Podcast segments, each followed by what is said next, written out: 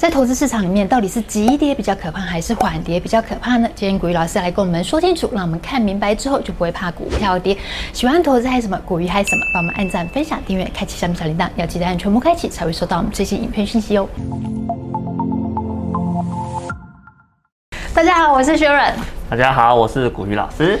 股鱼老师，股票如果一天跌个五六百点的话，投资人就哀鸿遍野啊。嗯、如果跌个一千点的话，大家就想要呼叫国安基一进场。嗯，可是有人好奇啊，到底股票市场里面是急跌比较可怕，还是缓跌比较可怕？你遇到了急跌，你要觉得很开心才对啊！啊，真的吗？大家都吓死了，赶快出脱啊！啊，不会啦。通常啊，如果是急跌啊，很多人在那个瞬间会被吓跑嘛，嗯、对不对？那吓跑的时候呢，通常都是可以捡便宜的时候。嗯哼，对啊。其实呢，我们常常在讲缓跌这个问题啊，嗯、我们通常会用一句谚语来形容这件事情，好，叫做。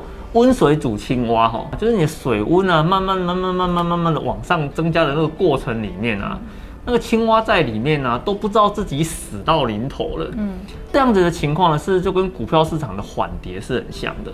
哦，如果今天股票市场啊，一天跌五百点、一千点，每个人都知道要赶快跑。对。可是呢，如果呢，每天给你跌一百点、一百点、一百点，哦，这是双重折磨。哦，第一个呢，这叫做精神面的折磨。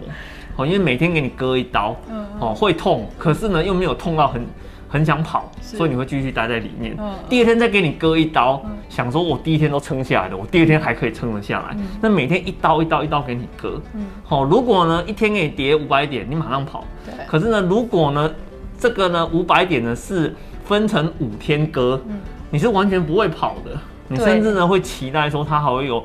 反弹的机会跑出来，没错，哦，所以事实上对散户来讲啊，缓跌啊是一个非常可怕的一个现象，哦，反倒是急跌不用担心，因为急跌呢市场大量恐慌，哦，那反而一些救市的机制会赶快冲到现场来，因为大家会怕金融市场在短期会有崩溃的一个现象。嗯、那学员就好奇啊，急跌跟缓跌他们是怎么样定义？是用一天下跌的点数，还是说下跌百分比呢？所谓的急跌跟缓跌啊。通常啊，它会用时间的长短来做一个分野哈。比如说呢，我们在正常的台股市场啊，哦，它平均的涨跌幅啊，大概是在正负十六个 percent 左右。嗯，哦，那你如果呢遇到一个在很短的时间内就跌超过十六个 percent 以上，那我就会认为这是一个比较像是急跌的一个现象。所以很短的时间是大概多短？哦，可能几个礼拜。我帮各位举一个呃以前的例子哈，像以前在零八年金融风暴嘛。哦，那金融风暴那时候跌了多少，你知道吗？多少？跌了四十六个 percent。哇，好高！吓死了吧，对不对？四十六，但是你觉得这四十六 percent 它花了多少时间才跌？应该快接近一年的时间哦。真的，有时候在里面就是会不知不觉，因为四十六趴如果在一年时间这样跌下来的话，会没有感觉。没有感觉啊，而且每天都是开盘跌哦，就是开盘跌，开盘跌，开盘跌，开盘跌，然后偶尔弹一下，开盘再继续跌。哦，就是因为它慢慢跌的过程中啊，整个市场的人气啊，会突然大幅度的出现溃散的一个现象。嗯嗯。哦，所以呢，后面就算。它反弹上来的话呢，其实大家也不太认为它会是一个反弹，嗯，好，可是呢，如果是急跌之后的反弹呢，哎，事实上大家反而会对这样子的话，好像觉得有希望，好像很快的话就可以去做弹回来一个现象。所以呢，我们如果从零八年呢跟最近的二零二零年来做一个对比的话，事实上这就很清楚哦。比如说你说像，事实上在零八年的部分啊。哦，中间有一段呢，哦，它算是跌比较多的时间点，大概跌了二十五趴，花了四个月。可是它总共跌掉四十六趴的话，花了一年。可是呢，你看哦，这个零八年的这个时间点呢，根本就不到两个礼拜的时间，就跌掉了二十五趴，超标准的急跌，对嘛？标准急跌嘛，所以呢，你一定要有一个对比才知道状况嘛。零八年跌二十五趴，花了四个月，嗯。好啊，可是呢，二零二零年呢，跌掉二十五趴，只花了两个礼拜的时间。嗯嗯。好，所以呢，这个时间点就叫急跌。可是你看哦，急跌跟缓跌的话，后来的结果差很多嘛。你看啊，如果是急跌的话呢，它它跌下去之后，它也会很快的把它弹回来。啊，可是呢，如果是缓跌的话，你看它缓跌之后呢，再弹的话，这个时间呢，哦，也至少相对拉了快一年左右的一个时间。嗯。好，事实上，所以呢，你说遇到急跌跟缓跌，到底哪一个对？投资人在心理上跟情绪上呢，给予最大的一个打击，当然是缓跌啦。老师，那我想问一下，如果说投资人他想要在急跌或缓跌这时候进场捡便宜的话，嗯哼，可以怎么做才有机会得到一个好好一点的报酬？这种啊，很多人都是用数字在看。实际上，我在跟投资者分享一个经验哦，这时候看数字是没有用的啦，好不好？要看的是呢，有没有动作出来。嗯，两个可以观察的方向。首先，第一个呢。市场呢，有没有出现所谓的自习量？什么叫自习量啊？感觉很可怕。自习量的话呢，就是我们股票市场啊，它会有一个平均的交易的数值嘛。嗯。哦，比如说呢，像目前市场的话呢，大概平均在三千八百亿到四千亿嘛。嗯。好的，对。那如果是早期在谈那个自息量的时候，嗯、我们一般都会讲说，啊，你的成交量如果降到平均水准的十分之一以下的话呢，我们就会说，哎，这个可能市场会出现的一个自息量。好，那你如果不知道自息量没有关系，因为这时候的新闻报纸开始出现自息量这三个字眼跑出来的时候，嗯、哦，那就有可能呢，目前已经进到了一个大家都在讨论是不是市场的流动性出现了一些困难。嗯，好、哦，那这种的话通常都是低点，大家都不交易啦，对，吓死了嘛，对不对？嗯、啊，如果大家都吓死的时候，你看哦。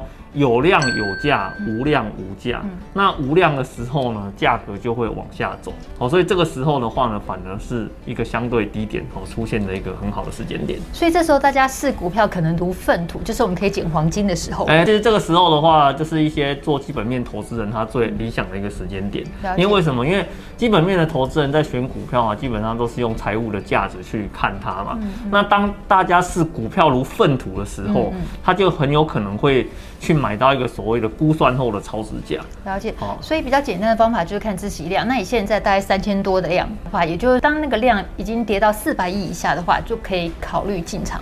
嗯，但是我觉得现在这个时机会不太大了。其实早期真的有出现过那个交易量低于四百亿以下的，你不要你不要觉得说现在觉得好像不太可思议了。事实上。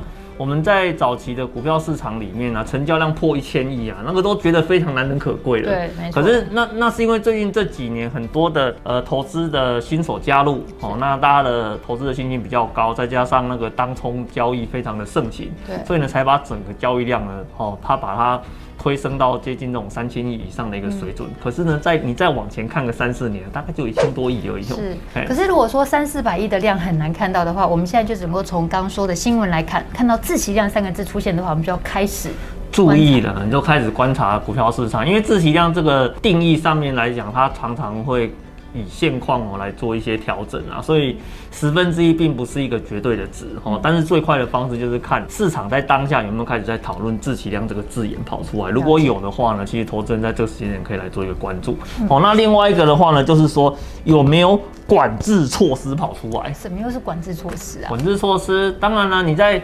下跌的过程中会恐慌嘛，对不对？那既然会恐慌的话呢，那市场要不要出来做一些管制？要啊，我们的主管单位基本上呢，太热他也会怕，嗯，太冷他也会怕，嗯，所以如果今天股票市场一直跌，嗯，哦，那这个过程里面的话呢，政府就会出手，嗯，哦，那通常出手呢会有几个标准的动作，嗯，要么呢叫所谓的四大长老一定要出手嘛。哦，四大长老出手之后，如果没有用，国安基金就来了嘛，是不是？国安基金进去护盘，大家信心哦，马上就提振了嘛。说到国安基金，确人好奇，因为有时候新闻会说国安基金要进场了。当新闻释出国安基金要进场，这时候是不是我们可以开始留意，还是说我们就开始先布局？当然不是啊，我跟你讲，这这个就是菜鸟才会中的陷阱。股票市场里面呢、啊，哦，三不五时就有人在呼喊什么国安基金出来救市救市，赶快来救救我们之类的。对啊。国安基金，如果你喊个两下，它就会出来救市的话，它就不会被当成是指标了。因为呢，国安基金呢，它的重点它不在于获利，国安基金存在的目的是为了稳定金融市场的信心、次序，哦，以及呢它的活络性。嗯，好，那如果呢，你今天市场呢没有发生一定程度的恐慌，不会进场的。我不管呢，报章媒体怎么写。都是不会进场的，所以如果我们跟着国安基金进场的话，是不是获利率会比较高？好，就目前来讲哦，他每次进场哦，除了第一次共估之外，好，因为第一次你知道嘛，第一次第一次大家都没经验嘛，对不对？第一次进场出手是共估的，除此之外，他后来的每一次出手全部都获利出场。如果不信的话呢，你可以去看二零二零年的三月，哦，国安基金。呃，大概是在三月的中下旬的时候，呃，宣布要进场做护盘的动作。哦，那之后的股票市场怎么反应？我想这个大家都不用教了啦。他那个，与其你说他出手时间点很准，你倒不如是说他出手之后对市场的信心有了很大的一个提振。了解。好，那另外一个的话呢，就是通常会有一些配套了。嗯。你知道吗？因为国安基金子弹有限。对。子弹有限的话呢，如果他只是进去买。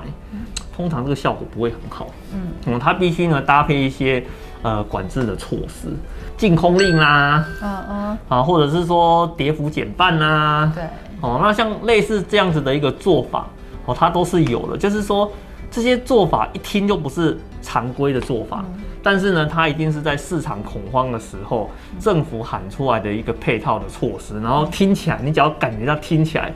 就是为了避免下跌的幅度扩大的，嗯，哦，这种都叫做特殊的管制措施。了解。哦，那只要有这种特殊的管制措施出来的时候，事实上这个就是你如果想要去做一个逢低进场布局啊，哦，我想这是一个非常好的一个参考的时间点哦。可是呢，实物上你真正遇到的时候，嗯，我觉得正常的反应哦，应该是赶快跑走。你如果明天会失业的话，你还会买股票吗？不会，会想要先有救命金哎。对嘛？你如果今天呢，你发现市场的状况很不好哦，那或者是说呢，你最近刚好公司里面正历经减薪的一些调整啊，职务的调整啊，干嘛的？事实上，你对于投资的信心度在那个时间点会大幅度的一个滑落。嗯，好，所以。有时候好的时间点出现啊，你也必须要搭配本身有做一些比较良好的财务面的一些管理，你才能够在对的时间点去做出一个好的投资决策。吼，嗯，谢谢古雨老师的分享。投资朋友，你比较怕急跌还是缓跌呢？欢迎在影片下方留言告诉我们哦。喜欢古雨还是什么？投资还是什么？帮我们按赞、分享、订阅、开启下面小铃铛，要记得按全部开启才会收到我们这些影片信息哦。谢谢大家，拜拜，拜。